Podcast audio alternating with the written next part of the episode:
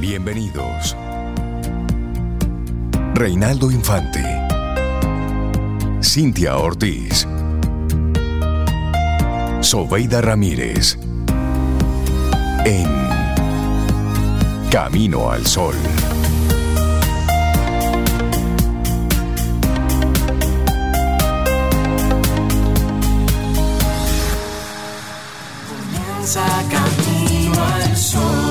Muy buenos días, bienvenidos a Camino al Sol en este martes que estamos a 21 de noviembre, año 2023. Buenos días, Cintia Ortiz, Obeida Ramírez y a todos nuestros amigos y amigas Camino al Sol oyentes. Muy buen día, ¿cómo están? Muy buenos días, Rey. Yo, yo estoy bien, estoy muy bien, gracias. Amaneciendo en este, ya es martes 21 de noviembre, casi, casi como en ¿Cuántos días estamos en Navidad? Es decir, digo, quiero decir en las fiestas 24. No, hoy. 20 días. Ya hoy, ya hoy si desde ayer. Solo para que usted entienda, el viernes de la semana que viene ya estamos a primero de diciembre. Increíble. Solo para que usted no tenga este viernes, eso, el próximo. El próximo viernes. En, dos semanas. Dos semanas, ¿verdad? Menos de dos semanas. En menos, sí. Así es que, ya en diciembre. Bueno, pero no, no, no, no. Y, y no cómo, hablemos diciembre. Que no, que sí, no, que no, no, todavía noviembre. Tiene mucho que dar y es, no pre, es pre-Navidad. es que es real. Es pre-Navidad. Todavía noviembre promete. Le queda Claro. todavía Le unos queda. días. Y a nuestros amigos, ¿cómo, cómo estuvo cómo estuvo su lunes? ¿Cómo arrancó la semana? Ayer fue un lunes así como, Lunes, mayúscula. muy lunes, sí. Sí, sí, sí. Y entonces puedes decírnoslo a través del 849-785-1110. Es nuestro número de teléfono. Ahí estamos conectados durante las dos horas del programa en vivo y por supuesto después puedes enviarnos tus mensajes, tus notas. Con muchísima alegría recibimos tus mensajes a esos coproductores que tenemos aquí en nuestro programa 849-785-1110 y te recuerdo nuestra web caminoalsol.do para que conectes ahí en este Día Mundial de la Televisión, 21 de noviembre. Es el Día Mundial de la, ¿cómo era que le decían? La caja idiotizante, le decían así en una ¿Le decían ocasión. así? Sí, Eso creo le que decían en- la caja, sí. Sí, no, pues no, le La decían así, la caja la caja idiotizante, le decían así en la década de los 70, algo Ahora así. es una cajita. No, Eh, Ahora es el celular, es una cajita. Cada, cada aparato siempre Sí, tiene su, tiene- su tema, sus distractores, sus Sí. apoyadores, hay de todo. Por eso el mira, mundo es mundo. Sí, por eso desde 1996 la ONU viene impulsando esta efeméride precisamente para propiciar el uso responsable de la televisión como uno de los principales canales de difusión de información pública. Pero eso fue en aquella ocasión. Ahora hay que... Ya la, la televisión es inofensiva ya.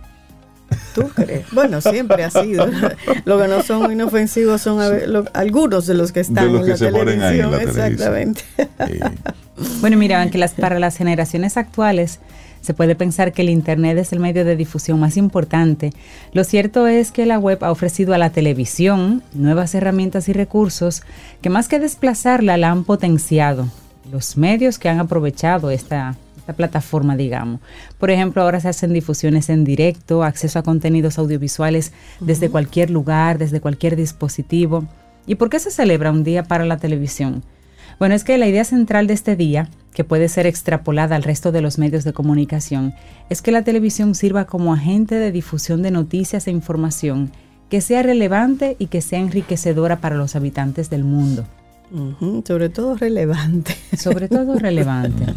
que promu- programas, por ejemplo, que promuevan la cultura de paz. Claro, Que claro. eduquen para mejorar las capacidades de desarrollo económico de las naciones. Que brinden información veraz y fidedigna de sucesos Verás. importantes. Sí, sí, sí. Y hay ejemplos de esa buena televisión. Por ejemplo, el, el canal de la ONU, ONU Videos se llama, que se produce en las seis lenguas oficiales de la organización, que son el árabe, el chino, el español, francés, inglés y ruso. Y hay producciones que se destacan. Por ejemplo, hay un documental corto que se llama Primeros Pasos. Y este documental, premiado con un Oscar, habla sobre las personas con discapacidad. También el mensaje de Antonio Guterres con motivo del Día del Medio Ambiente es una llamada urgente para pasar a la acción contra el cambio climático. Y el informativo diario de noticias de la televisión de las Naciones Unidas. Ese, ese debe ser interesante. Y para celebrar, Rey, Cintia, no es que nos sentemos horas y horas a ver televisión, de que vamos a celebrar el Día Hay que ser usuario, también hay que ser usuario, pero no tantas pero horas. no tanto. Eh, lo que hay que hacer es impulsar un cambio en la cultura de nosotros como espectadores Sí. de, de ese medio.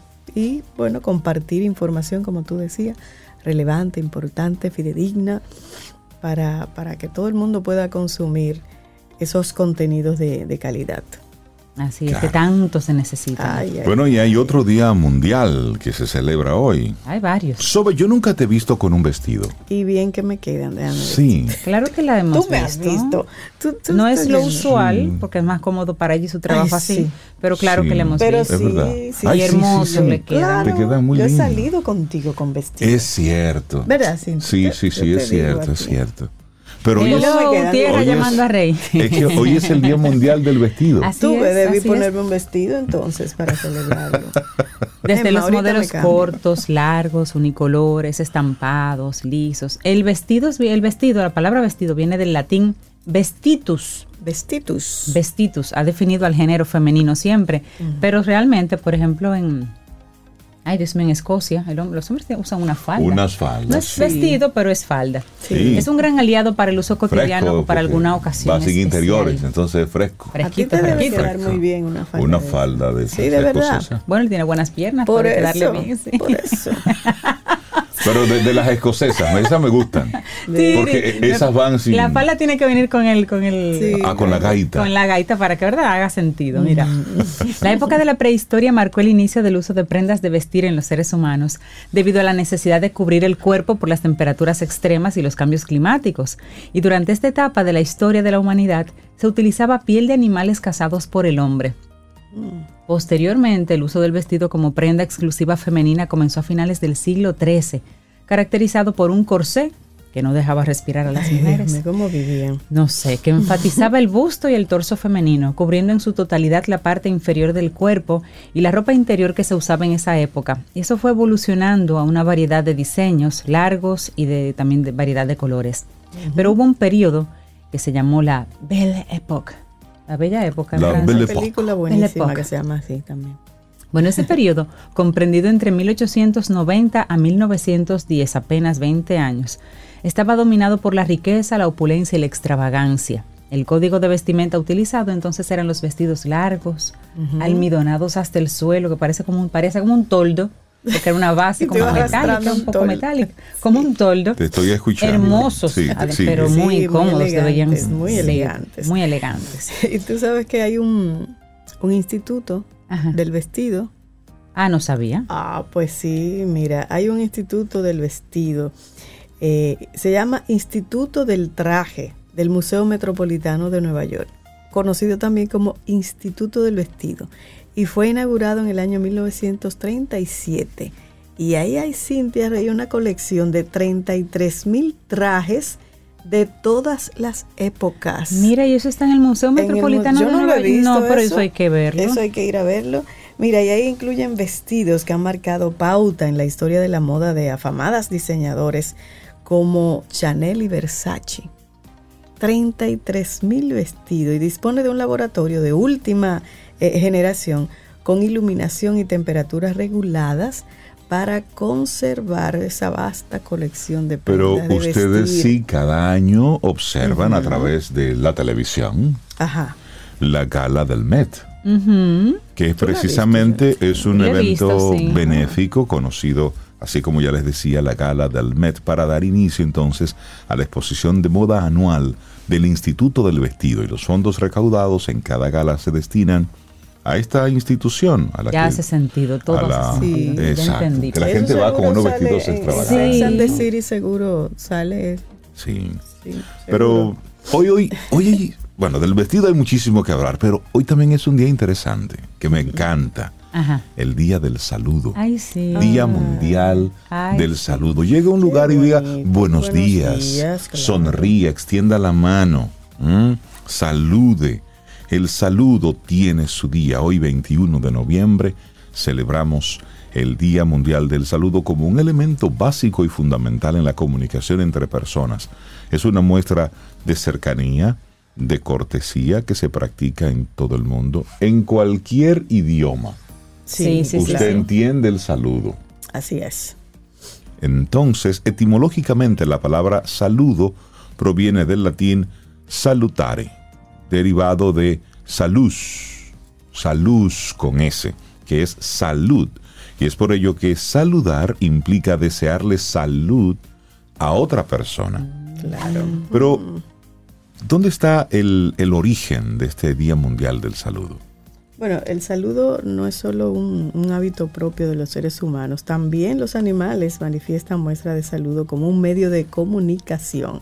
Y bueno, nace rey de la idea, la idea de conmemorar este Día del Saludo como una fecha conmemorativa fue iniciada por dos hermanos, Brian y Michael McCormack, dos hermanos norteamericanos quienes se interesaron en rescatar al saludo como hábito, fomentando con ello la paz en el mundo. Y esta propuesta fue inmediatamente acogida y respaldada por educadores, intelectuales, políticos y otras personalidades.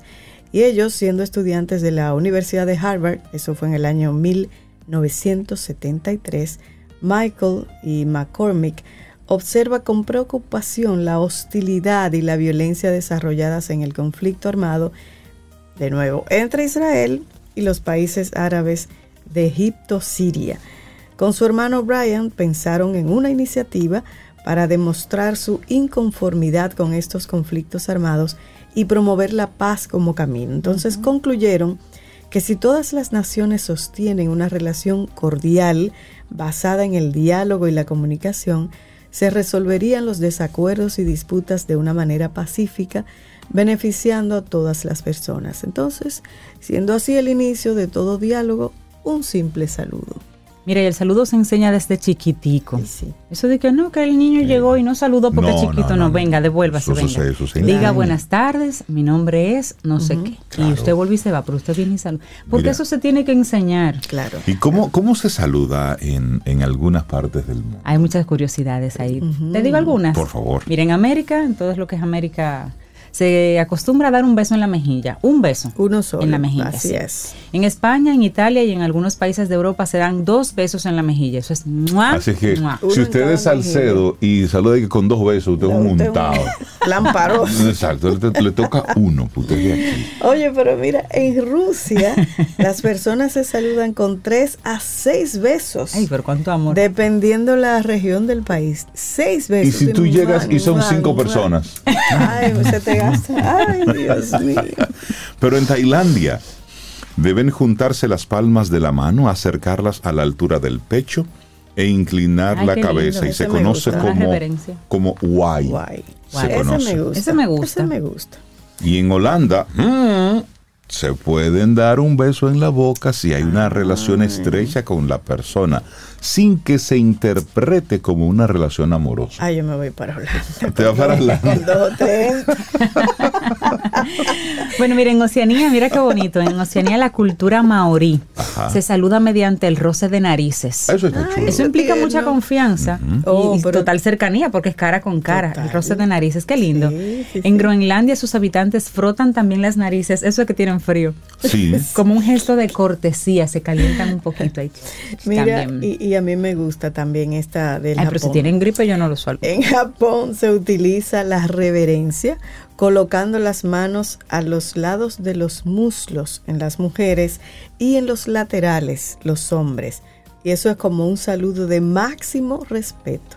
Es A decir- mayor respeto, mayor inclinación. Es decir, no Ay. es que usted le va a poner la mano a, la otra persona, no es, son sus muslos Sí. y son, ¿eh? Si es parado derechito, Exacto. entonces tú haces Sí, una si. Derechito, es el hombre va en Mira, las manos una- en los laterales y si es la mujer en los muslos. en los muslos. Exacto. Yo vi un un pequeño documental en, en NHK, un canal japonés, y de verdad, a mayor respeto que tú le tengas a la persona, hay gente que se inclina que llega al casi al piso. Sí, a mí me encanta la La mayor inclinación japonesa. es más respeto todavía. Y, y en Oriente, Oh, wow. en sentido general, se estrechan las manos inclinando la cabeza. Pero en el Tíbet hay un saludo muy particular, y es que las personas sacan la lengua para demostrar que no son la reencarnación de un temible rey que tenía la lengua negra. Ah, eh, el Dalai Lama es del Tíbet, por si acaso. Sí, el saludo ¿Se acuerdan que sacando lo, la lengua. Ajá. Lo lincharon casi porque le sacó la lengua a un niño. Exactamente, esa es la Parte de la tradición. Sí, bueno. ¿Es? No justifico. Solo Pero, exacto, sí, pero es un dato. Una sí. Y en la tradición musulmana se estila entre los hombres estrechar las manos y, bejar, y besarse en la mejilla. Ujú, así es. En Filipinas, mira qué hermoso.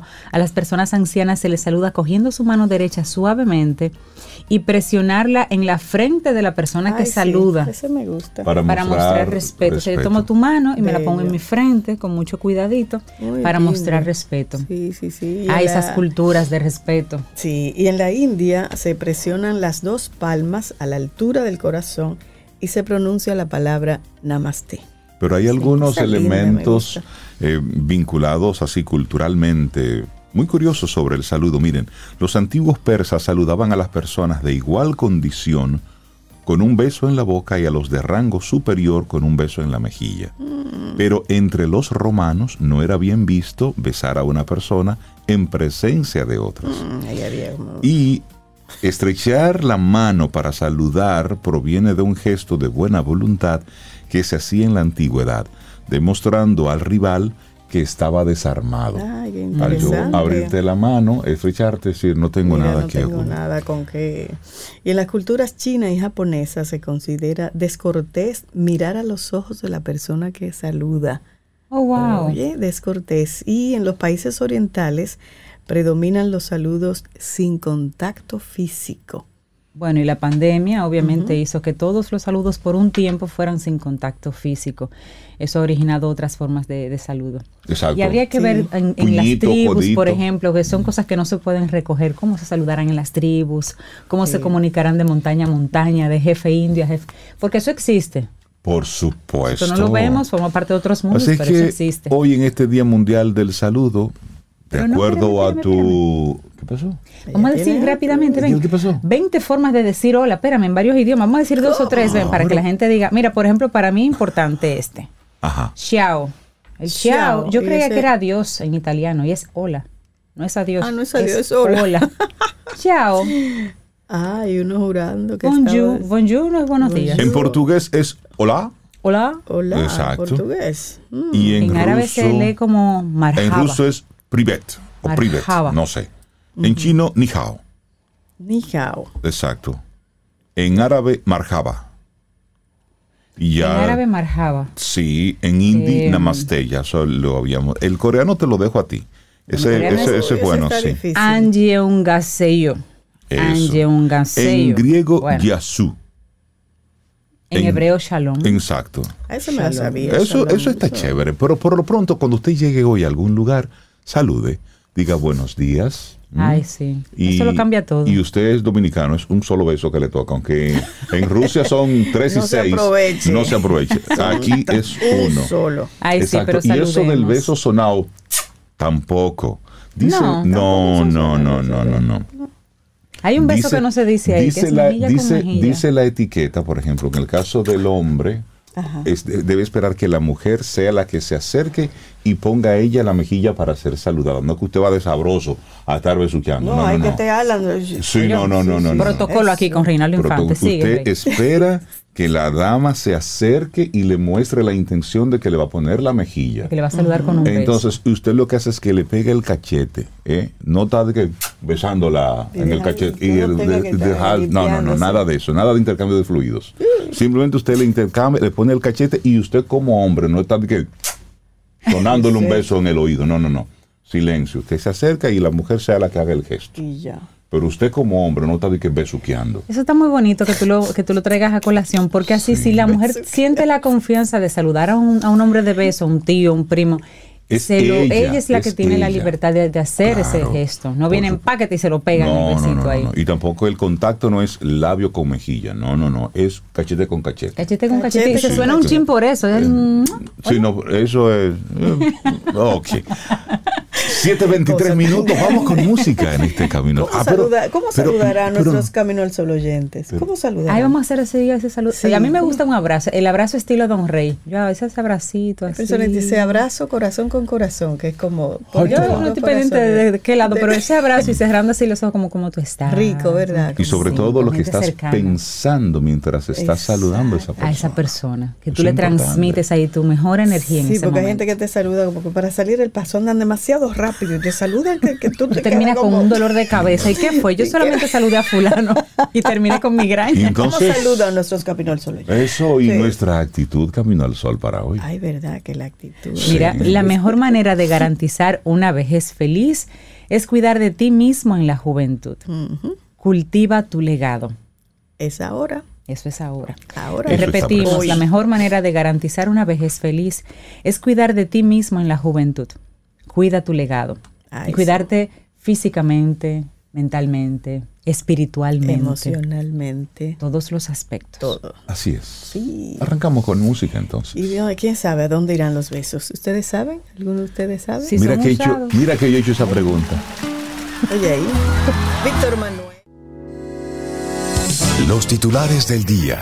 En Camino al Sol.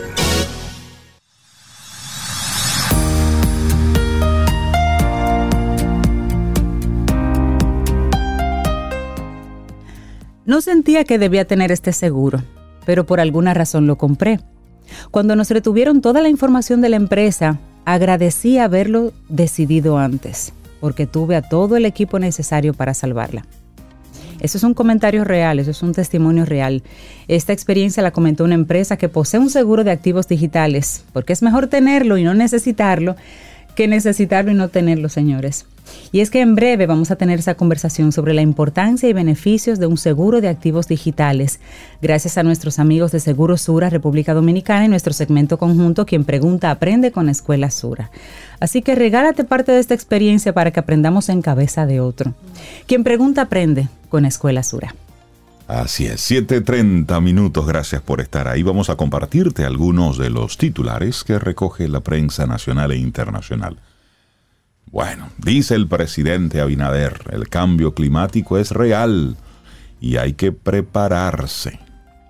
Y yo creo que en la medida en que vayan, van pasando cosas, los gobernantes van a ir admitiendo uno a uno lo que esta chica Greta Thunberg ha estado eh, enarbolando desde hace ya algún tiempo y que por supuesto muchos expertos han estado hablando sobre el cambio climático. El gobierno del presidente Luis Abinader ha enfrentado múltiples fenómenos naturales que han provocado destrozos considerables al país.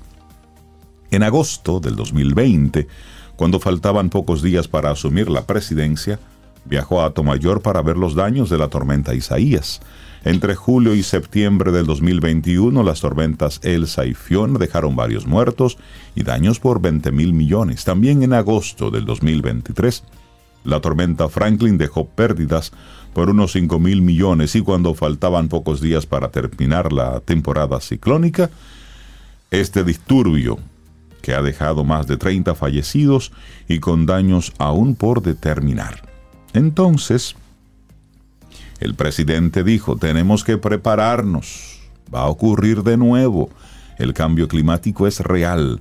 Y fueron parte de las frases que Abinader dijo en la rueda de prensa en el Palacio Nacional.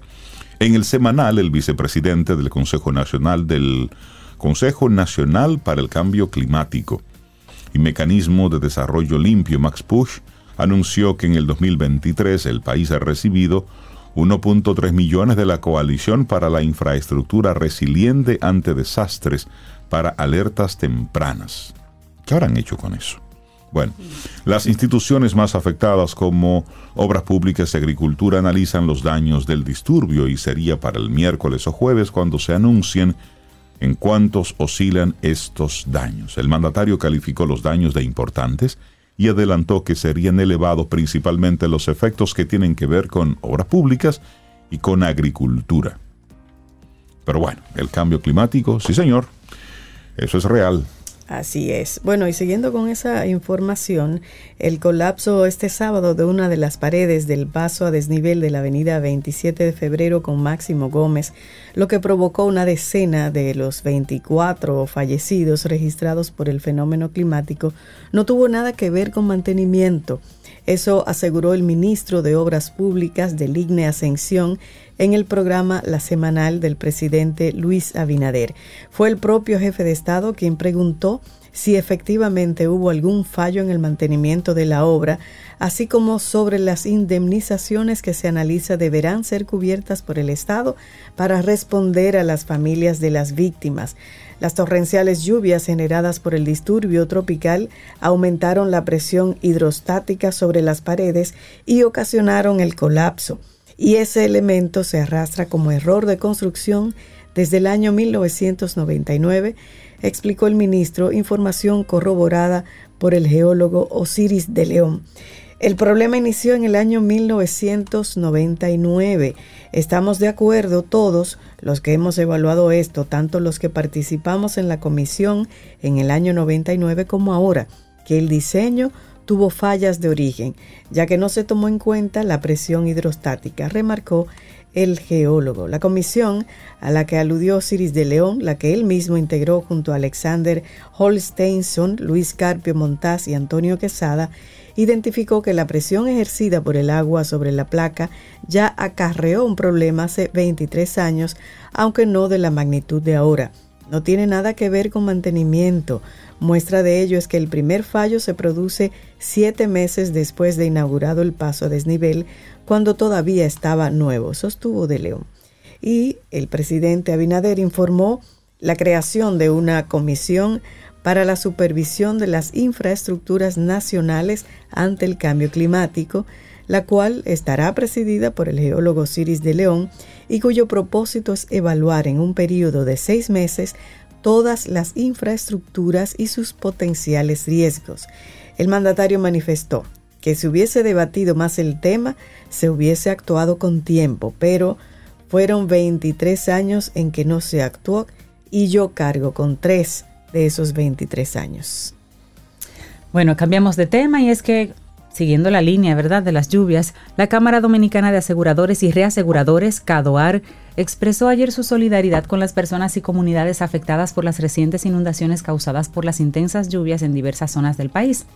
El presidente ejecutivo de este gremio empresarial que agrupa las principales aseguradoras del país, Franklin Glass, manifestó que comprendemos la gravedad de la situación y queremos tranquilizar a los asegurados de que estamos plenamente comprometidos con su recuperación. En este difícil momento recordamos a los clientes que nuestras compañías asociadas se mantienen firmes en su compromiso de asumir el pago de reclamaciones de acuerdo con los términos y condiciones de las pólizas de seguros contratadas y según las disposiciones establecidas. Glass instó a los asegurados a contactar a las empresas que le ofrecen estos servicios de seguro o a sus intermediarios para iniciar el proceso de reclamación con la debida documentación de los daños sufridos. El presidente ejecutivo de Cadoar indicó que se dispuso de equipos especializados para agilizar las evaluaciones y los pagos de reclamaciones para contribuir con la pronta recuperación.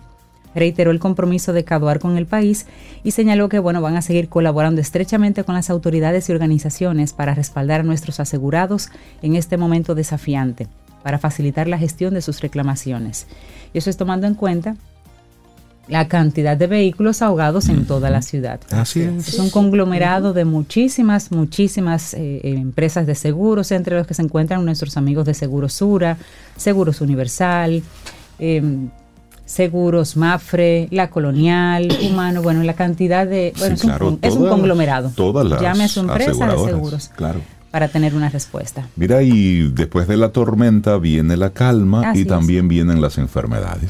Entonces, el Ministerio de Salud Pública informó ayer que dispone de 500.000 dosis de medicamentos para prevenir la leptospirosis, una de las enfermedades que se intensifican debido a las inundaciones, y llamó a la población a evitar contacto con aguas estancadas y lodo. El organismo dijo en una nota que el ministro de Salud, Daniel Rivera, recorrió sectores del municipio Santo Domingo Oeste, una de las zonas más afectadas por las inundaciones del reciente disturbio atmosférico que afectó al país. Consideró que la prevención es lo más importante que toda persona expuesta a las aguas y ambientes contaminados durante y después de fuertes aguaceros tiene que someterse al tratamiento de dos dosis de doxiciclina para evitar la leptospirosis, enfermedad que se adquiere en la mayoría de los casos al hacer contacto con la orina de roedores. Debemos centrarnos en evitar leptospirosis, enfermedades respiratorias, cólera y otras que se incrementan a causa de las inundaciones. En Barahona, el brote de cólera en la comunidad La Ciénaga está siendo controlado gracias a la rápida intervención, pero permanece el cerco epidemiológico y no debemos descuidarnos, dijo el funcionario. Durante el recorrido por los sectores Arroyo Bonito, Bella Colina y Los Rieles, el ministro de Salud entregó cloro y medicamentos esenciales. Y ahí sí es que hay que poner mucha atención, porque son muchos los lugares donde hay aguas estancadas y en la medida en que pasan los días, esa agua estancada se convierte en un elemento más peligroso. De varias enfermedades. Bueno, ¿se acuerdan ese merengue de la lluvia no para mi fiesta? Bueno, la incidencia de lluvias en la zona fronteriza no ha detenido los trabajos de construcción del canal de riego que edifican en Juana Méndez, Haití, para desviar las aguas del río Masacre como ha ocurrido en otras ocasiones. Este lunes, obreros haitianos trabajaban en un muro de gaviones que levantan para controlar el cauce del río y así contener derrumbes que pudieran afectar el dique toma del canal por futuras crecidas del afluente. El agua que cayó dentro de un muro de arena que han hecho los haitianos para continuar con la construcción del canal sin que el río les afecte producto de la lluvia, la están retirando con una bomba para continuar con sus labores en otras áreas.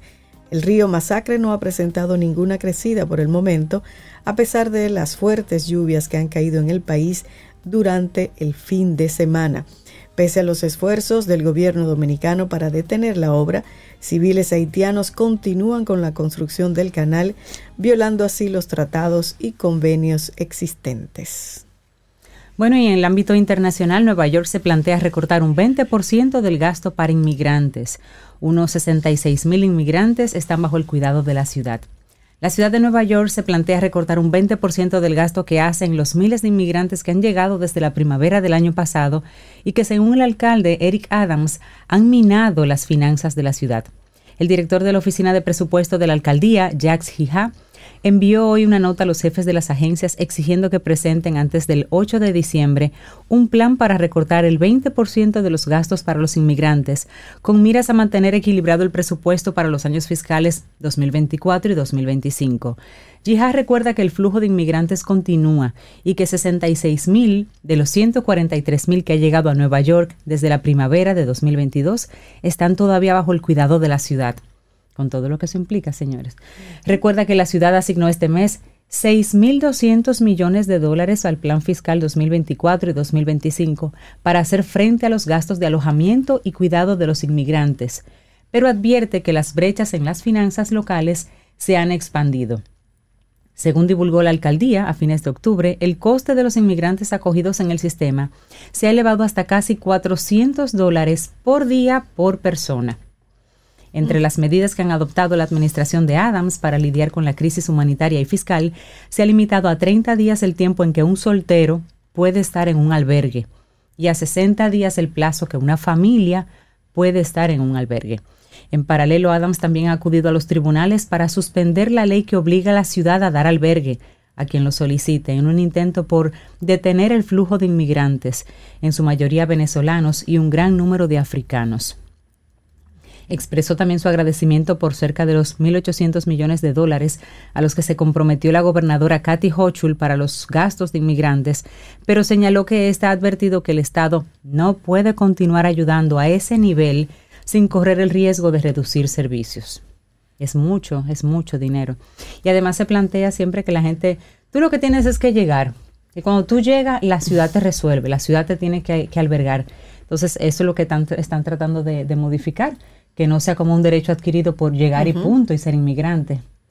Ya, Es un tema. Así es, y ya cerramos este momentito de informaciones porque aquí está muy complicado todo lo que está pasando en este, en este mundo mundial, en esta tierra tan terrenal. Entonces nos vamos con la última imagen del telescopio espacial James Webb, que muestra una porción del denso centro de nuestra galaxia con un detalle sin precedentes, incluyendo características nunca antes vistas que los astrónomos aún tienen que explicar la región de formación estelar denominada Sagitario C.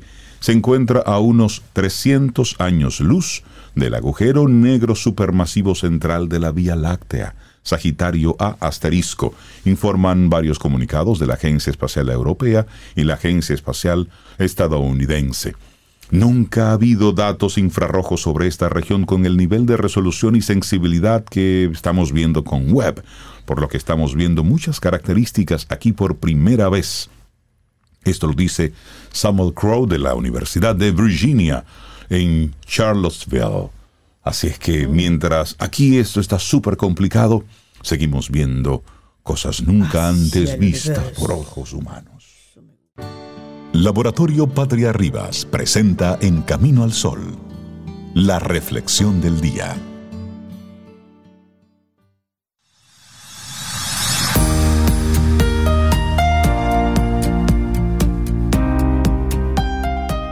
Me gusta esta frase de Carl Sagan. El conocimiento es la única herramienta de producción que no se desgasta por el uso. Úselo. Qué Eso no se gasta. bueno, entonces reflexionemos sobre las cinco inversiones que garantizan el bienestar, porque las decisiones que tomamos en el plano económico repercuten más allá del ámbito en sí, afectando nuestra autoestima, nuestra confianza o las oportunidades que decidimos o no aprovechar.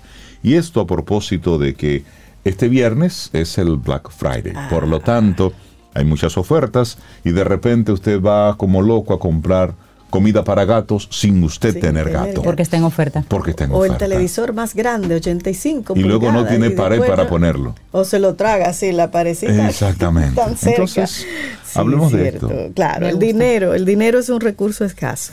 Y por otro lado, en las últimas décadas, el consumismo se ha apoderado de las decisiones de muchas personas. Y esto ha llevado a que muchas veces no se hagan las verdaderas inversiones que son las que van a garantizar el bienestar. El consumismo es un canto de sirenas al que es difícil resistirse. Sin embargo, su atractivo suele terminar cuando el león enseña los colmillos y no quedan recursos con los que alimentarse. Y de ahí la importancia de tener claro cuáles son las inversiones que garantizan el bienestar. Quizás no lo parezca, pero el dinero tiene el poder de despertarnos emociones muy intensas Incluso son muchas las personas que asocian su valor a la cantidad de ceros que tienen en su cuenta corriente. Así, la moneda no solo es una unidad de medida para comprar o vender, también lo es en muchos casos de la autoestima y de la confianza. Y por eso es que queremos señalar estas cinco inversiones que son positivas para nuestro bienestar. Número uno, el conocimiento. Ya dijimos que eso no se gasta. Y por algo está como número uno. Los financieros dicen que siempre se debe invertir en activos. Estos son aquellos elementos o factores que te generan dinero en lugar de quitarte dinero. Dicho esto, el conocimiento es una de las inversiones que garantizan el bienestar y que conforman un activo valioso. De hecho, es el más importante de todo, porque es un factor que incluso lleva a cambiar el mundo. Sin ir tan lejos, puedes cambiar tu mundo. Hoy en día hay mucha información relevante que se puede obtener de forma gratuita. El punto aquí no es acumular títulos, sino invertir tiempo en adquirir conocimiento significativo. Conocimiento capaz de habilitarte para realizar acciones que se transformen luego en dinero. Así es. Si tú sabes, siempre tendrás forma de ganar dinero. Dinero con tu trabajo, digamos, con tu conocimiento. Y luego está la salud. La salud es otra de esas inversiones que nunca fallan.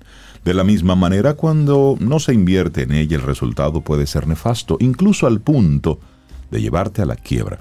Una enfermedad crónica, por ejemplo, reduce la capacidad de producir y exige gastos adicionales en muchas ocasiones. Invertir en la salud significa comer de manera inteligente, dedicar tiempo a actividad física y mantener estables la mente y las emociones.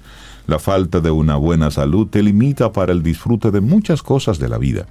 Considérala un bien que debes atesorar sin tacañerías. Oye bien, coma bien, coma bueno, sin tacañerías. Así es. Bueno, y esto, Sara Despradel nos vive hablando de esta tercera importante inversión, el ahorro. Es una de las inversiones que garantizan bienestar. El ahorro es sobre todo un hábito y un estilo de vida. No tiene que ver con mezquindad ni con restricciones, sino con visión de largo plazo. Todo en la actualidad atenta contra una actitud ahorrativa. De hecho, lo que hay son invitaciones continuas a que gastes ahora y pagues después, es decir, a que te endeudes. Una vez endeudado, se vuelve mucho más difícil ahorrar. Sin embargo, sea cual sea tu situación, siempre es importante destinar algún monto para el ahorro. Lo más adecuado no es ahorrar lo que te sobre, sino gastar lo que te sobre después de destinar un monto para ahorrar. A mediano y largo plazo puede ser literalmente una salvación para ti. Ay, sí. Bueno, y esta, esta cuarta inversión, yo creo mucho en ella. Tranquilidad para la vejez. Porque si tenemos suerte, vamos a llegar a viejos. Hay un proverbio chino que dice, el mejor momento para plantar un árbol era hace 20 años. Así es. ¿Lo conocen? Sí, bueno, sí, sí. se refiere a que el presente es inexorablemente un fruto de lo que se ha hecho ya en el pasado. Lo que sucede ahora y sucederá en el futuro depende de las decisiones que se tomen y del alcance que éstas tengan hoy. El mejor momento para planear la vejez es cuando estás joven. Y si no estás joven, en todo caso, lo más aconsejable es que no esperes más y lo hagas ahora. Hay que garantizar el bienestar de los años dorados, para que sean dorados de verdad. Una edad en la que se puede llegar a estar en una posición muy vulnerable si no se cuenta con manutención autónoma. El objetivo finalmente es que tengas una fuente de ingresos asegurada para cuando ya no puedas trabajar o tengas limitaciones para hacerlo. Puedes elegir los medios convencionales o apostar por vías paralelas. Lo importante es que no pierdas de vista esta inversión que es a largo plazo. Así es. Y luego hablemos de un proyecto propio. Hoy en día es mucho más fácil que antes tener o poner en marcha una empresa propia. No tiene que ser muy grande, ni darte enormes beneficios en lo económico. Se trata de que pueda ser una fuente extra de ingresos, que pueda constituir una parte agradable y orgullosa de tu historia y que en los momentos complicados pueda ser incluso una tabla de salvación. Además, un negocio propio debe ser la fuente de inversión más rentable. No tienes que pensar en una multinacional, sino especialmente en algo que te guste y que incluso te divierta. Podrías sorprenderte de lo valioso que puede llegar a ser una fuente de ingresos propia, aunque al principio no te aporte demasiado. Así es. y lo importante en todo caso es revisar cómo administramos nuestro capital de manera global. Pensar más en los proyectos o inversiones de las que podamos cosechar un valor añadido. Puede ser en el plano social, en el emocional y por supuesto también en el económico. Las cinco inversiones que garantizan el bienestar. Un escrito del psicólogo Sergio de Dios González y bueno, lo compartimos aquí hoy en Camino al Sol. Laboratorio Patria Rivas presentó En Camino al Sol la reflexión del día. Ten un buen día, un buen despertar. Hola. Esto es Camino al Sol. Camino al Sol.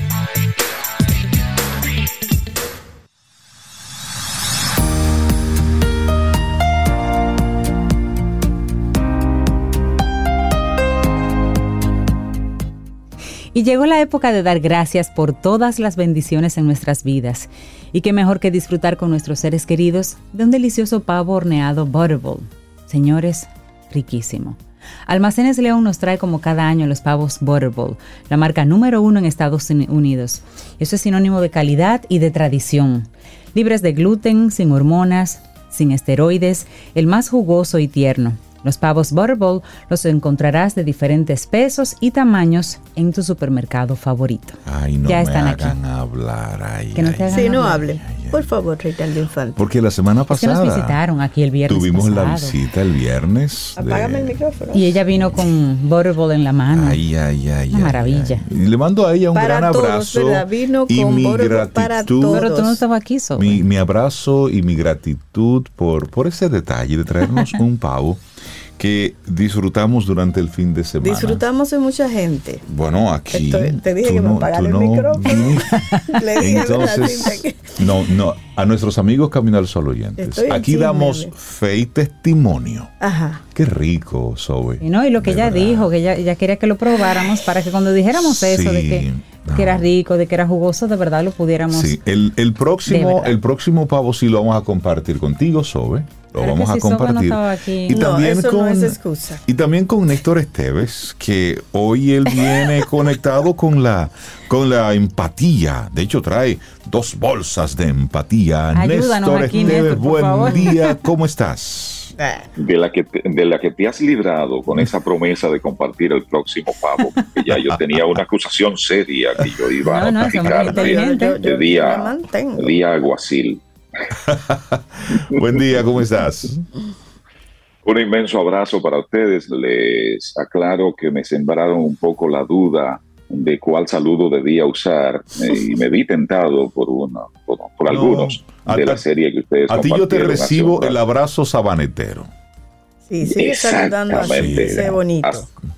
Has dado en la diana con el abrazo, con el abrazo sabanetero. Y podría ser, ese yo me atrevo a cambiarlo nada más, por un abrazo a la zurda, que Exacto. tiene una significación muy, muy especial. Entonces ese abrazo lo estoy compartiendo con ustedes Gracias. y con la audiencia, no importa por cuál vía hayan decidido conectarse, con la audiencia también se comparte ese abrazo. Y se comparte con eso que ya tú avanzaste, Rey, de esas dos bolsas de empatía. De empatía tan necesarias en este tiempo. ¿eh? tan, tan necesarias. Y me he animado por ponerla en bolsas, porque a veces ese es, esa es una presentación, esa es una envoltura que solemos usar. Y como nos estamos ya, bueno, adentrando de manera completa en este periodo en el que suele regalarse, eh, hay, hay diversas vías eh, por las que se mueven eh, presentes en esta etapa. Entonces se me ha ocurrido que el presente sea esa, eh, sea empatía en bolsas, parece extraña, pero en bolsas, para que podamos eh, distribuir empatía por ahí, por esa falta que tú dices que haces, eh, que, que hace la empatía. Y bueno, acá comparto por qué me he animado con este, con este tema. Hay un negocio que visité hace poco tiempo y de verdad que me hizo caer en la cuenta de cómo se ha descuidado la empatía, por razones obvias, es decir, ni, ni en este programa se estila, ni es mi estilo tampoco, no trascenderá acá el nombre de ese negocio, por si alguien está esperando esa información, deberá buscarla por otra vía, por esta no va a ser. Pero, pero, pero sí que quede claro, fue eh, esa Esa eh, oportunidad, esa, esa ocasión, esa experiencia, Ujú. gracias por, la, por, por el aporte, la que me ha motivado a, a abordar este tema. Eh, eh, se plantea incluso una expresión árabe. Quien no, ah, no, árabe no, va un poco más allá todavía, esto viene del lejano oriente. Quien no sonríe, que no abra tienda. Que no habrá tiempo. Qué bueno. Es verdad. Por Qué eso, bueno. Cierto. porque, porque la sonrisa es una de las múltiples expresiones que hay de empatía. Eh, por esto de las neuronas espejo que tenemos en nuestro cerebro. Cuando sonreímos, cuando le sonreímos a alguien, es casi, casi automático, es casi seguro que de allá para acá viene una sonrisa también. Y eso, lógicamente, nos hace conectar, porque después que nos sonreímos, es como que abrimos las puertas para que continúe ese vínculo, para que continúe esa relación, para que pasemos a otras manifestaciones Néstor, es algo de- así como de que entendimiento. es algo así como que una, una buena sonrisa es como una especie de, de llavín. Exactamente, es Ya llave que abre esas puertas, eh, justamente. En el caso concreto de las empresas, insisto, esto es para todas las personas, pero estoy insistiendo en las empresas por la motivación inicial para abordar este tema. Una empresa que no practique la empatía está exponiendo seriamente, pero seriamente, la posibilidad de que siga existiendo. Y lo planteo porque es muy sencillo entender que la razón de ser de una empresa, y no es una simple frase hecha, es una realidad, son los clientes. Usted se imagina una empresa sin clientes o una empresa cuya cantidad de clientes vaya descendiendo, descendiendo, descendiendo, acercándose velozmente a cero. Tiene el tiempo contado. está, está a punto de desaparecer. Incluso, hablando en lo que tiene que ver con cliente, un cliente insatisfecho es una especie de bomba de tiempo, porque no todo cliente asume mi actitud, en este caso, es decir, abordar un tema para que este tema nos haga reflexionar. No, hay, hay clientes que salen por ahí, como decimos normalmente, a despotricar, a hacer y deshacer, a, limpiar el piso con esa empresa. De hecho, Néstor, antes había una, había como una medida que por una persona que recibiera un mal servicio en algún lugar impactaba hasta a nueve personas de forma directa, pero eso era antes en el mundo análogo. Ahora cuando tú recibes un mal servicio y luego eso tú lo haces público, pues primero la, la gente que te sigue a ti se, se hace eco de eso y luego a su vez eso se va replicando. Y eso es una bomba de tiempo eso. Y algo que se mantiene, aunque se ha multiplicado un poco también, es lo contrario a lo que planteas, Rey. El cliente satisfecho. Por supuesto. El cliente satisfecho se lo dice a una persona, posiblemente no dice nada, ¿eh? posiblemente solo agradece o solo siente la satisfacción. Sí, porque uno asume que debía ser así. Exacto. Exactamente, así es. Y si lo dice, se lo dice a pocas personas, a personas de su entorno, suele decírselo es difícil que un cliente satisfecho eh, se anime por usar, por ejemplo, redes sociales virtuales para hacer saber, wow, qué buen servicio en tal lugar. Es difícil. Ahora, un cliente insatisfecho, oiga, eh, expone realmente la empresa. Y ya lo sabemos, es imposible complacer a todo el mundo.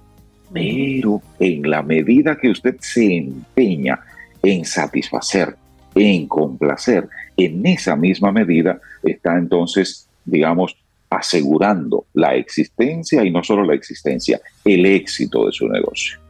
Entonces, en el caso de las empresas, no solo con los clientes, hay cuatro ámbitos fundamentales con los cuales las empresas están llamadas a procurar empatía, a mejorar de manera continua, de manera permanente esa empatía. Están los clientes, esa principal razón de ser de las empresas, pero están los colaboradores internos, eso que llamamos los empleados.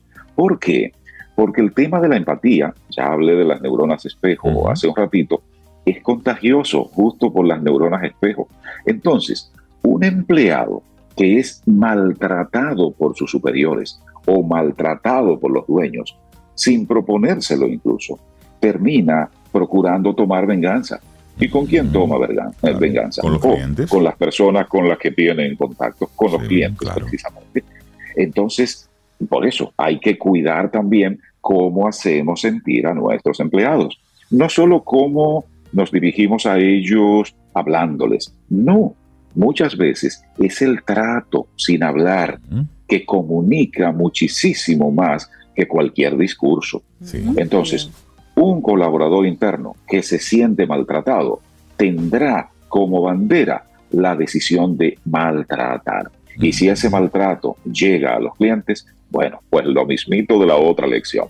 Va al cliente a sentirse maltratado y ese maltrato va a repercutir negativamente para con la empresa. Aquí, te, aquí te hago un paréntesis, Néstor, porque hace, hace unos días estuvimos en un, en un centro de, de comida rápida y por la forma en cómo los, los chicos que estaban ahí conversando y atendiendo a los clientes, nos dimos cuenta de que había un malestar eh, laboral. Y decíamos, pero es que esas son de las conversaciones que se deben dar hacia lo privado y específicamente con los propietarios, ¿no? Sin embargo, ellos no les importaba que los clientes que estábamos ahí siendo atendidos escucháramos. Tal vez lo hacían abiertamente.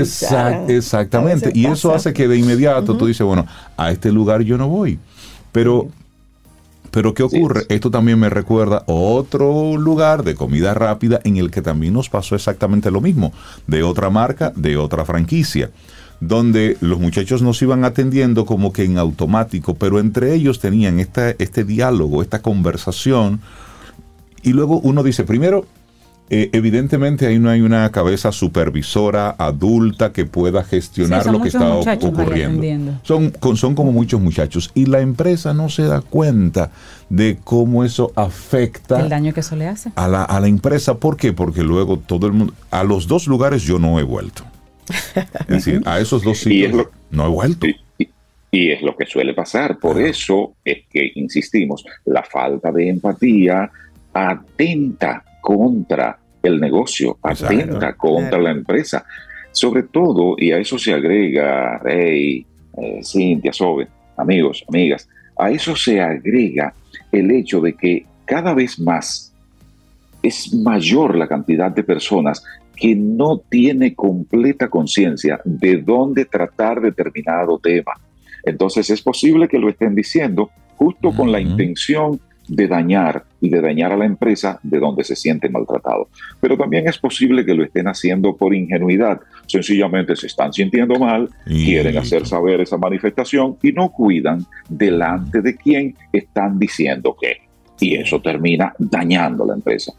¿Cómo se soluciona esto? Bueno, pues empatizando con los subalternos, empatizando con los colaboradores internos, con los empleados, como usted quiera llamarle.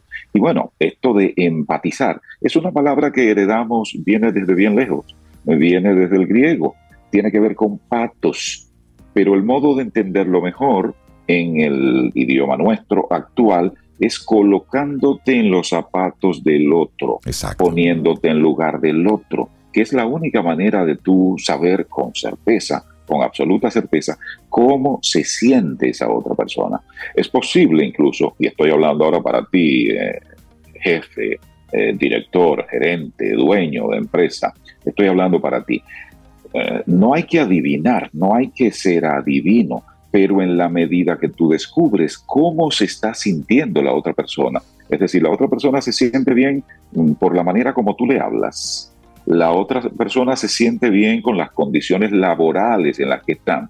Entonces, preguntando, conversando y conversando de manera abierta, es como podemos enterarnos de cómo se siente esa otra persona. Y quizás haciendo con acciones muy sencillas, logramos mejorar esa manera como se siente la otra persona. Y esto vale para colaboradores internos, pero en, el caso de las empresas vale fundamentalmente para esa razón de ser que son los clientes. ¿Cómo se siente el cliente? Procura saberlo con preguntas sencillas, procura saberlo con simples sondeos, procura eh, saberlo con observación y nada más, el cómo se siente. Hay dos ámbitos más para las empresas fundamentalmente. Es el ámbito de los suplidores, ese contacto con los suplidores debe mantenerse con una armonía importante, porque si quien te suple no se siente bien contigo y por alguna razón te la pone en China, o por alguna razón deja de suplirte, o por alguna razón eh, aplica irregularidad en la manera como te suple, se te está dañando el negocio. Procura entonces mantener una armonía en la relación con quien te suple. Y hay otro ámbito, y en este ámbito lo considero, bueno, los cuatro ámbitos son súper importantes. Ahora, este ámbito dice mucho, y sobre todo en esta etapa, vale que llamemos para ese ámbito, es el entorno. Cuando, y ya hemos visto, y podríamos poner una lista larguísima que no nos alcanza el programa entero para poner lista con esos ejemplos, y es de el trato, el vínculo con ese entorno, con la comunidad en donde operas. Hemos visto cuando ocurren catástrofes, cuando ocurre un incendio, cuando ocurre una inundación, cuando ocurre cualquier situación que afecta a esa comunidad. como hay empresas que anuncian ayuda inmediatamente, ya sabemos, y esto es lo más común, que muchas empresas llevan un disparatico, por así decirlo. Y por supuesto, no lo llevan por realmente aportar. Lo llevan por, relaciones públicas. Empatizar. Claro. No, lo llevan para hacerse una fotografía que debe quedar bien bonita, relaciones públicas. que debe quedar bien bonito, y eso se difunde por las redes. Entonces tú lo estás llevando para tú anunciarte, para tú difundirte, para tú quizás aprovechar incluso la desgracia eh, de la otra persona para tu beneficio, así como a la cara de perro, como se dice, ¿verdad? Entonces, no, esa no es la manera de empatizar. Así no es que tú vas a lograr mantenerte en armonía con ese entorno. Hay modalidades diversas, se habla de la responsabilidad eh, social, empresarial o corporativa, se habla de la generación de valor compartido, creación de valor compartido, prefieren llamar otros, que ya sí son modos de articular realmente, en el sentido de iniciarse por escuchar. Escuchar qué ocurre, qué sueños tiene, qué necesidades tienes, eh, tiene, tiene, tu cliente, qué necesidad tiene tu, la comunidad de tu entorno, cuáles aspiraciones, cuáles urgencias, cuáles prioridades. En la medida que puedes conectar para que de manera activa, conjunta, es decir, de manera activa, esa comunidad, ese entorno y de manera eh, activa, la empresa que opera en ese entorno y que necesita mantener esa armonía. ¿En qué posibilidad hay entonces de que hagamos acuerdos, de que logremos entendimientos y con esos entendimientos podamos entonces pues mantener la empresa, digamos, en equilibrio? En equilibrio con los clientes, que es ese punto de partida, con los colaboradores internos, que son quienes dan la cara ante los clientes, con los suplidores, que te pueden cerrar la llave en un momento y complicarte el asunto con la empresa, y en la comunidad que es con quien tú convives, porque no vivimos solos. Y en el caso de las empresas, viven fundamentalmente en un contexto, en un entorno, en un territorio, en una comunidad. Incluso, y todavía más, porque es un tema para largo este, aunque nos toque resumir esta vez. Así es. La propia posibilidad de que una empresa, de que una empresa innove tiene que ver con la empatía, porque no es nuevo por nuevo. No, es nuevo en la medida que esto me sirve para. si, tú si, tú identificaste una necesidad en tus colaboradores internos, en tus clientes, en tus suplidores, en la comunidad en donde estás, y tú integras un elementito nuevo nada más en tu empresa, eso es innovación. Y eso es innovación como resultado de la empatía en consecuencia, en consecuencia, atendiendo estos cuatro ámbitos y atendiendo este periodo en el que estamos, que sirve para eso, porque es un periodo de renovación de esperanza, desde el ámbito religioso es un periodo de espera, por eso se le llama adviento. Este periodo, este tiempo de cambios, es como para que nos sentemos un rato y revisemos qué tan empático, qué tan empática soy, cómo lo soy, con quién lo soy, cuáles oportunidades para mejorar tengo. Y para eso es que yo he venido acá, aparte de compartir el abrazo clásico, para compartir también esas dos bolsas. Esas dos bolsas están llenas de empatía. Buenísimo, Néstor Esteves, por este, por este regalo del día de hoy. Tan necesario conectar con la empatía y no olvidar que somos el demás de los demás. Néstor Esteves, la gente que quiera seguirte el rastro con todas tus curiosidades, tus temas, ¿Cómo conecta para que Para que conectemos y también para que empaticemos, puede comenzarse por arroba Néstor Ya después encontraremos otras vías que nos van a ayudar a estar un poco más de cerca y ojalá que eso implique llegar el abrazo como debe ser. Por el abrazo en persona también. Te mandamos un abrazo. Cuídate mucho. Gracias. Tomémonos un café. Disfrutemos nuestra mañana con Rey, Cintia, Soveida, en camino al sol.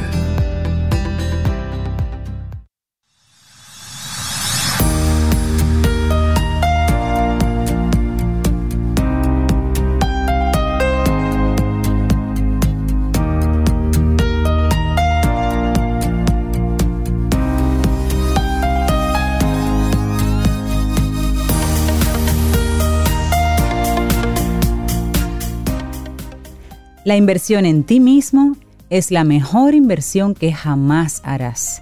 Nunca dejará de darte dividendos. Una frase de Robin Sharma. Continuamos en este Camino al Sol, 8.26 minutos, darle los buenos días, la bienvenida a la doctora Maritza Arbaje, especializada en medicina holística, para que hoy hablemos sobre el valor de mi energía interna en respuesta a la externa. Doctora Maritza, buenos días, bienvenida a Camino al Sol. ¿Cómo está usted, doctora? Bendecida, estoy en mi segunda casa. Bienvenida. Estoy bien, estoy bien. Qué bueno, y hoy quiero hablar eh, y siguiendo un poquito a Néstor de cómo nosotros debemos seguir cuidando nuestra energía. No quiero ser capitán posteriores. ¿Tú te acuerdas de esos muñequitos? Que llamaban al capitán a que fuera a resolver después porque había una situación y él decía, yo dije, yo dije, a propósito de lo que estamos viviendo. Entonces, hay una situación y es que nos gusta posponer o nos gusta decir, comentar en base a una situación X, pero el tema no es qué eh, deben hacer, qué tienen que hacer, no, qué yo debo hacer. Y precisamente uno de los ejercicios que más yo recomiendo son los ejercicios de los cinco sentidos. Los sentidos externos, o sea, oído, nariz, ojo, boca, tacto. ¿Por qué? Porque eso me va a dar como ejercicio cómo yo estoy en mis sentidos emocionales espirituales. Por ejemplo, si yo me detengo en ese momento, yo puedo respirar y sentir qué zona de mi cuerpo no está acorde, no está en equilibrio. ¿Cómo es que mi estado emocional no me permite tener un equilibrio? Una de las cosas que más trabajo cuando estamos con pacientes es que cuando el paciente llega con bloqueos, porque en el lado holístico hablamos de bloqueo, no de enfermedad, es porque hay un elemento emocional que está alterando la energía de un órgano. Si los órganos no están como cuando el director de la orquesta está afinando la guitarra, el bandoneón, ¿qué está pasando con ese órgano? ¿Cómo yo no puedo tener la capacidad de armonizar ante un hecho externo? Entonces, Resulta que cuando yo no estoy centrada en mí, yo no valoro mi energía y viene algo externo y me invade y me altera mi estado emocional.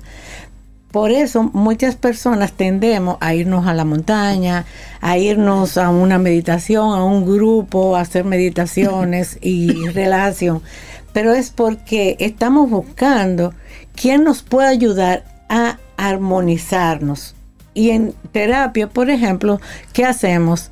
Recordarle a las personas que tienen la capacidad de armonizarse solos, pero cuando necesitamos ayuda, debe ser una ayuda breve, porque si no, le estamos cediendo al profesional, al terapeuta, al maestro, al pastor, a quien sea, le estamos dando permiso a que invadan nuestras emociones. Y qué es lo que yo deseo y qué es lo que necesitamos urgente es reconocer y empoderarnos de nuestro estado emocional. Por ejemplo, ahora yo voy a oler. Estoy oliendo aquí. A Tommy. Adivinó ella. Ella sabe más que yo. Olí a Tommy, pero también yo estoy en el tacto colocando las manos en la madera y la siento lisa, fresca. Eso es una tontería aparentemente, pero esos manejos del ejercicio de lo físico con nuestro sentido que yo estoy mirando. Yo estoy mirando eh, una cascada, estoy mirando una luz. Es detenernos porque lo único que tenemos es el presente, señores. Y aquí hemos pasado una experiencia espectacular. Y voy a comentar un testimonio. Mi hija se graduó el, el jueves, ¿cómo fue? El viernes ella estaba muy feliz en Santiago y yo, vengan, vengan, que está lloviendo, que hay mal tiempo. Un sol hasta que no llegaron al peaje. De una mañana preciosa, disfrutando, emocional, porque se graduó. Pasamos dos horas y media desde el peaje hasta su casa, que vive allí en la esquina, con una angustia, un sufrimiento, porque el carro se le iba, porque fue una angustia, le chocaron dos veces. O sea, fíjense que eso a mí me ha servido, y quiero decirlo como testimonio, de que es ahora. Porque horas más tarde estábamos contentos, pero al final estábamos con una angustia. Pero ¿qué aprendí? Que pude armonizarme. No fue fácil, señores, porque tengo años en eso. Controlar para poder seguir apoyando no solamente a, a mi hija, a su esposa y a todas las personas que venían con ellos, pero después yo me desplomé, porque la verdad hay que decirla, porque lo externo afecta. Entonces, ¿cuál es mi propuesta hoy? ¿Cómo yo estoy manejando mis emociones? ¿Cómo yo estoy armonizando lo espiritual hacia mi interior? Porque señores, dejémonos de cosas, somos espíritu, somos energía y mi energía en este momento, y cuando digo mi energía, digo la de todos, es no quejarse, no seguir criticando, no seguir opinando, sino qué energía yo voy a llevar al entorno donde yo me estoy moviendo para que la luz fluya más, porque realmente no estamos para hacer fiesta. Sin embargo, si miramos atrás, todo el mundo estaba que el arbolito, que los colores, y un alto. Claro ¿Qué dijo ese alto?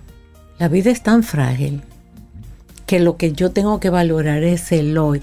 Y las relaciones interpersonales, cómo yo me relaciono con las personas para que yo le lleve, pero también que yo reciba.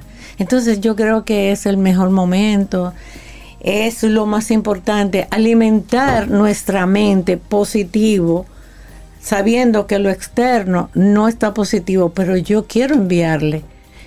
Cintia quiere enviarle, todos queremos enviar luz, paz, armonía, calma, porque si no, entonces vamos a fortalecer una energía trágica, porque la palabra hay que decirla. Hay que hacer el contrapeso. Exacto, eso es mi deseo en esta mañana. Es una reflexión de contrapeso.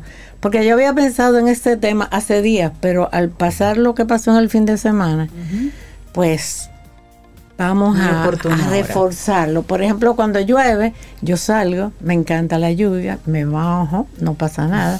pero yo bendigo cada gota de agua que cae para que la tierra se alimente y libere toda esa carga que nosotros le estamos dando. Abrazar un árbol. Señores, yo estoy fascinada con ese método nuevo que hay, que se le pone, eh, no sé, Rey, tú sabes eso más que yo, le, ponen algo como un micrófono a, las plantas. Ah, para, para escuchar. Para escuchar, señores, eso es una bendición. Estamos aquí no seamos capitán posterior, vamos a ser capitán de nuestra vida, de nuestra energía. Así es. Y transmitírsela al otro es simple. Suena sencillo y lo es. Doctora Maritza Arbaje, muchísimas gracias por conectarnos con, con este momento, con este presente. Que tenga un día precioso. Así va a ser. Bendecido todos y a caminar por la vida. De eso, de eso va. Así es. Un abrazo, doctora. Gracias igual. Tomémonos un café. Disfrutemos nuestra mañana con Rey, Cintia Soveida, en camino al sol.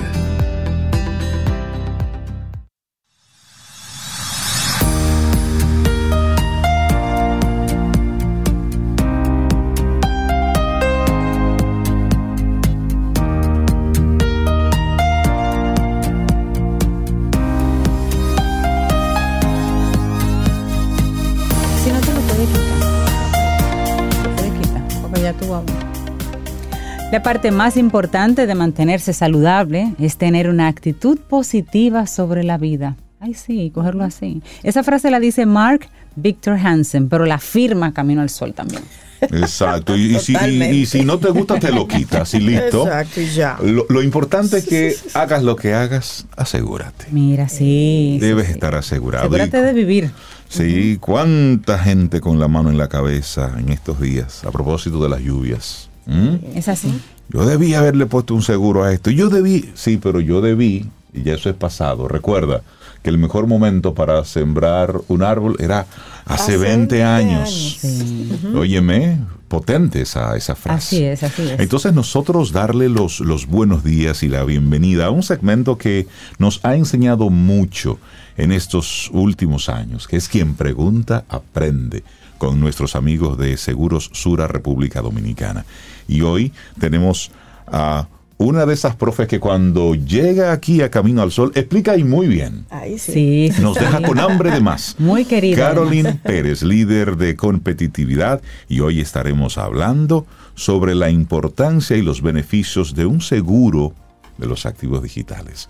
Buenos días y bienvenida a Camino al Sol de nuevo. ¿Cómo estás? Hola, muy buenos días. Yo feliz, feliz porque estoy aquí otra vez con ustedes, feliz porque voy a hacer ese canal de, de pasar esas informaciones tan importante porque como quien pregunta aprende, por eso estoy aquí como profe, para pasar todas esas informaciones importantes. No, y Rey dijo que aprendemos, pero es porque preguntamos, Exacto. preguntándole.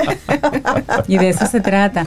Mira, hace un ratito hicimos una lectura de un testimonio de un cliente de Seguro Sura que precisamente tuvo una situación con sus activos digitales y la persona decía que, que sacó el seguro así como por déjame, sacarlo por si acaso. Y el por si acaso sucedió.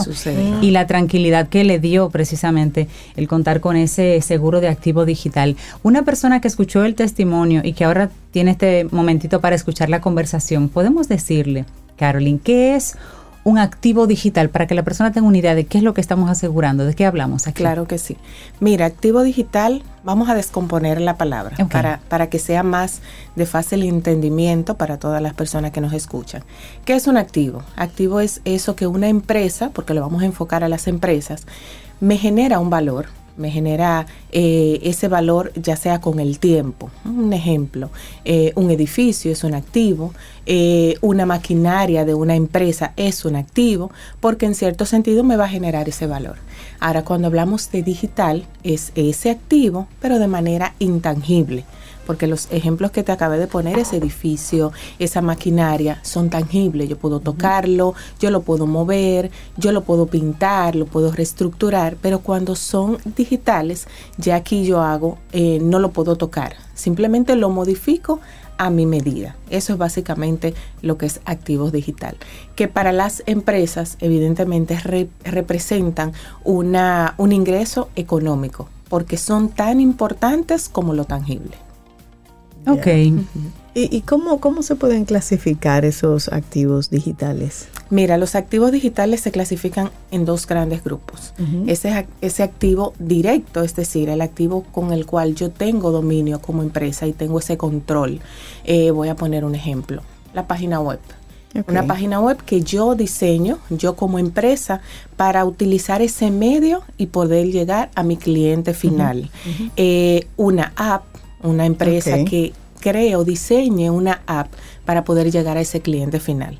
Yo tengo el control como empresa, yo tengo el dominio porque es mía la que yo diseñé. Ahora, ese activo de tercero es ese activo que me ayuda a mí a poder llegar a ese cliente final pero yo no tengo el control de ese, de ese activo, por ejemplo. Como una plataforma de esas que usan las tienditas. correcto, las páginas de marketplace, que son un canal. Yo pongo un anuncio, yo pongo, imaginémonos de que yo sea una empresa eh, que vendo zapatos, pongo el anuncio en esa página de marketplace y tú accedes a mi tienda a través de esa página. Esa página no es mía. Si la cierran, cierra mi tienda. por lo menos ahí. Es correcto. Otro ejemplo, las redes sociales, eh, Facebook, eh, Instagram. que yo puedo acceder a ella para llegar a mi cliente final, pero esa página no son de mi dominio. entonces, ahí se clasifican esos dos grandes activos. Y entonces, ¿cómo se puede entonces asegurar los activos digitales de una empresa? Que en este, en este tiempo, bueno, pues se convierte en un activo más importante que el edificio. es correcto. Es correcto. Mira, asegurarlo, lo primero, y, y siempre ese ha sido uno de mis lemas, es tú entender de que tienes esa necesidad y de que tienes ese riesgo. Muchas veces, y siempre me gusta hablar con ejemplos porque sé que la gente lo va aterrizando. Si vemos hoy un incendio en una tienda X, es tangible, o sea, lo podemos ver. ¿Qué hacen las personas? Llaman a los bomberos, que se cierran las calles, que se comienzan a evacuar. Y ya es algo de que cualquier persona puede, puede decir, no, hay que apagar este fuego. Pero cuando hay un riesgo eh, cibernético, que ahí es que acude mucho esos activos digitales, cuando hay un ciberatacante que quiere en cierto modo sustraer la información del cliente de un tercero, nadie se da cuenta. Muchas veces la misma empresa se está haciendo un, ataque cibernético y no sabe de que está haciendo un ataque hasta que ocurre. Que está recibiendo un ataque. Es correcto. Entonces, ¿por qué es tan silencioso, diríamos así? Que pasan dos cosas. O ya te das cuenta cuando es muy tarde, o en su defecto te dan alarma de que, mire, está pasando esto ahora. Entonces, eso básicamente es un riesgo para las empresas. Por eso, por eso generalmente este, este tipo de, de productos se enfocan mucho a las empresas pymes y corporativas. ¿Por qué? Porque ambas pueden tener ese riesgo. Y por eso es vital de que cada una de ellas diga, no, mira, yo aparte de las eh, eh, seguridades que puedo tener internamente como empresa, necesito tener esta protección. Totalmente. Y pienso en las personas que tienen su negocio pero que son relativamente pequeñas, porque una gran corporación tiene todo un departamento de informática que vive velando por todo eso, pero una empresa relativamente pequeña en cuanto a, a, cantidad de empleados, digamos dos, tres, pero que mueva operaciones, no va a tener alguien dedicado a eso, pero sí eh, será fruto, será, será propenso a que reciba esos, esos phishings o ese tipo de ataques y se dé cuenta cuando la aplicación no entra o cuando la página ya está en el suelo, o sea, cuando ya pasó el evento. ¿Cuáles, cuáles empresas, y eso ahí mirando una, chiquita y una grande, pero cuáles piensas tú que serían las empresas que deberían considerar este tipo de seguro? ¿Por su tamaño? ¿Por sus operaciones? ¿Por lo apetitosas que puedan ser para... Mira, cada una de las empresas va a tener ese, ese enfoque de riesgo, porque a mayor cantidad de empleados, de, tamaño de la empresa, de sus activos, eh, a mayor cantidad puede ser el ataque. y generalmente un ciberatacante no, no piense que Ay, es una empresa pequeña, lo voy a atacar eh, eh, mínimamente para que se vea afectado. No. Tanto las empresas pymes como esas corporativas y generalmente cuando se ataca una pyme pierde en cierto sentido todo y quizás más que una corporativa. ¿Por qué?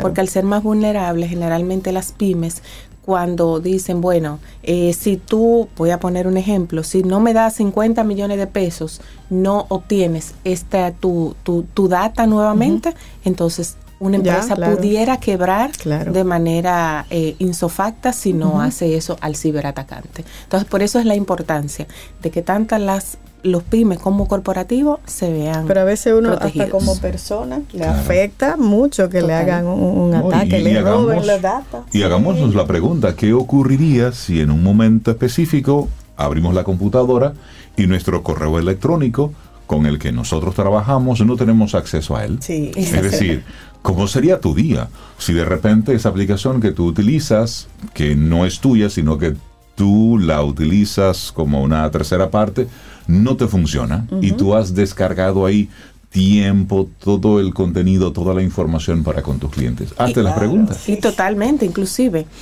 eh, hay, muchas empresas que por su razón de ser tienen eh, que utilizar datas de un cliente tercero muy delicadas, por ejemplo, nombre, dirección, número de tarjetas de crédito, que no son mías como empresa, sin embargo, son parte de mi día a día como empresa. Por ejemplo, imagínate una empresa de em, eh, paquetería, de mensajería. Correcto. Toda la data, toda la información que... Pero que al tú utilizar esa información, tú eres responsable de la guarda de forma segura de esa data. Es así, es así. Y si esa, y si esa información de ese cliente mío, de ese tercero, se ve expuesta, yo también puedo, puedo ser eh, eh, atacado por ese mismo cliente de tercero porque puede decir, pero tú no, tú no resguardaste correctamente la información.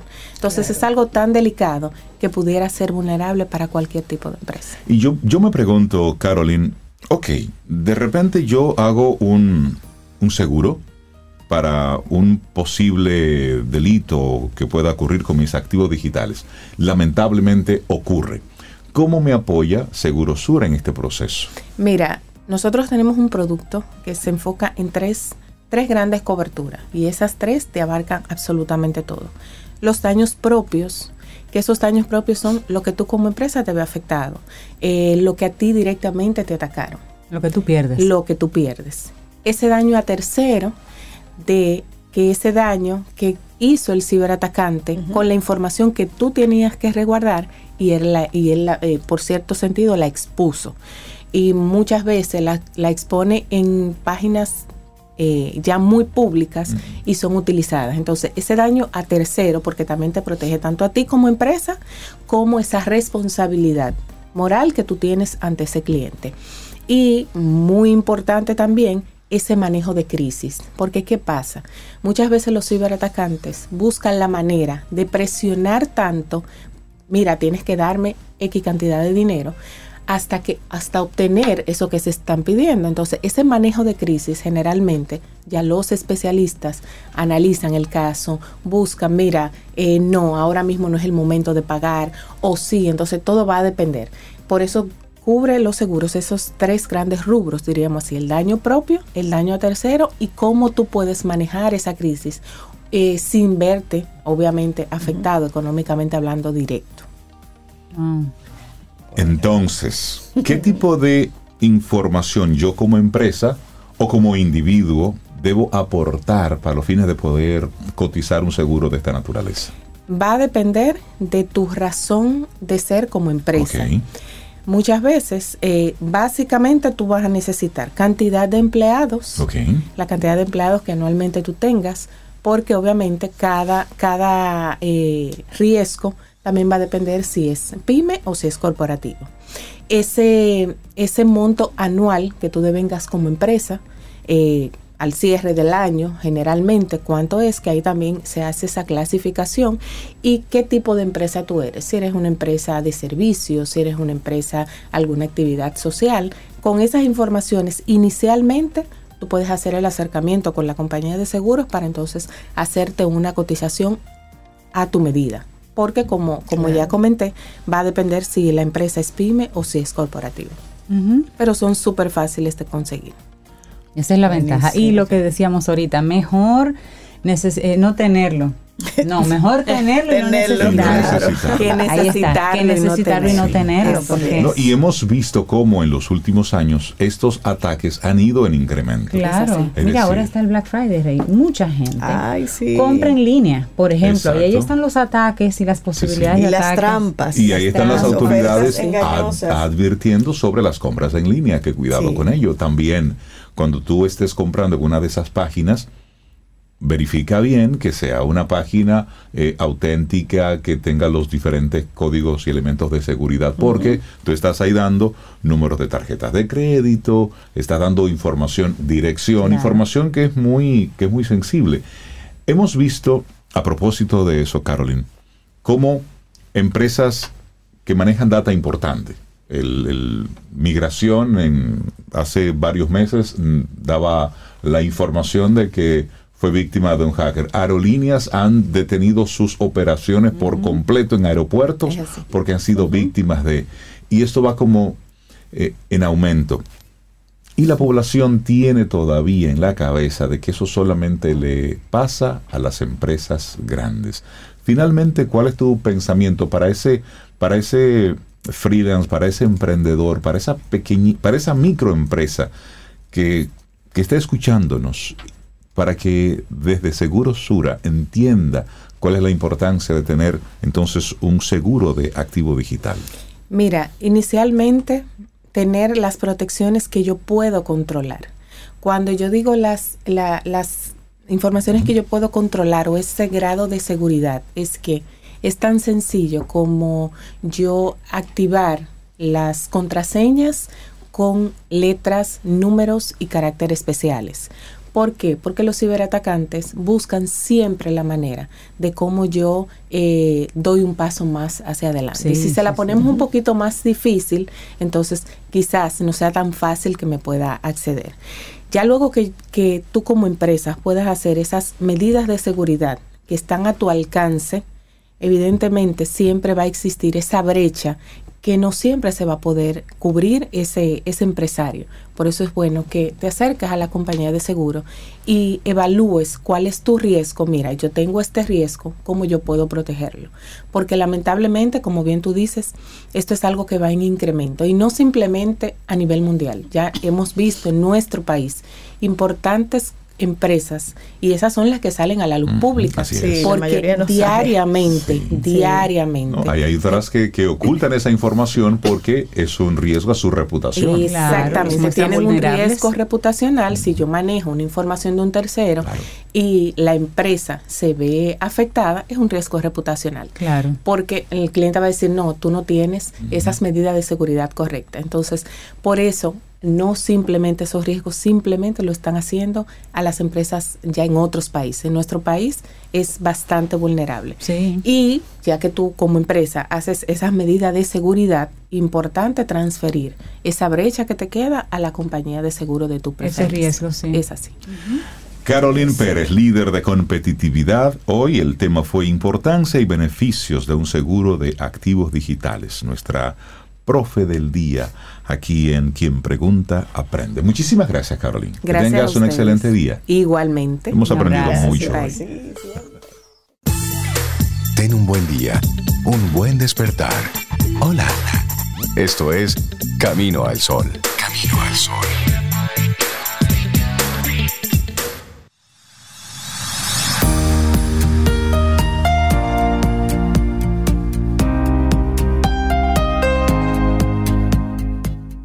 Ay, nos vamos con esta frase que es un consejo de vida de Georgia O'Coffey. Asegúrate de mantener siempre un poco de espacio en tu vida para lo inesperado. Ah, pensaba que ibas a decir para un café. Eso también. Eso puede ser inesperado, un café inesperado, una por su, inesperado, un día inesperado. Por su apellido, ¿no? Sí. bueno, señores, llegamos al final de nuestro programa. Mañana, si el universo sigue conspirando, si usted quiere, si nosotros estamos aquí, tendremos un nuevo Camino al Sol. Ay, sí, esperamos estar mañana. Gracias por estar hoy. Gracias por estar. Es. Vámonos con Chick to Chick, que ese lo solicitaron por, eh, por el momento que hablábamos de los saludos. Ah, de los ah, saludos. Exacto, eso es como cachete con y cachete. recuerde que no buche con buche. Ella Fitzgerald y Louis Samson, una buena forma de irnos. Lindo día. Hasta mañana. Aquí termina Camino al Sol.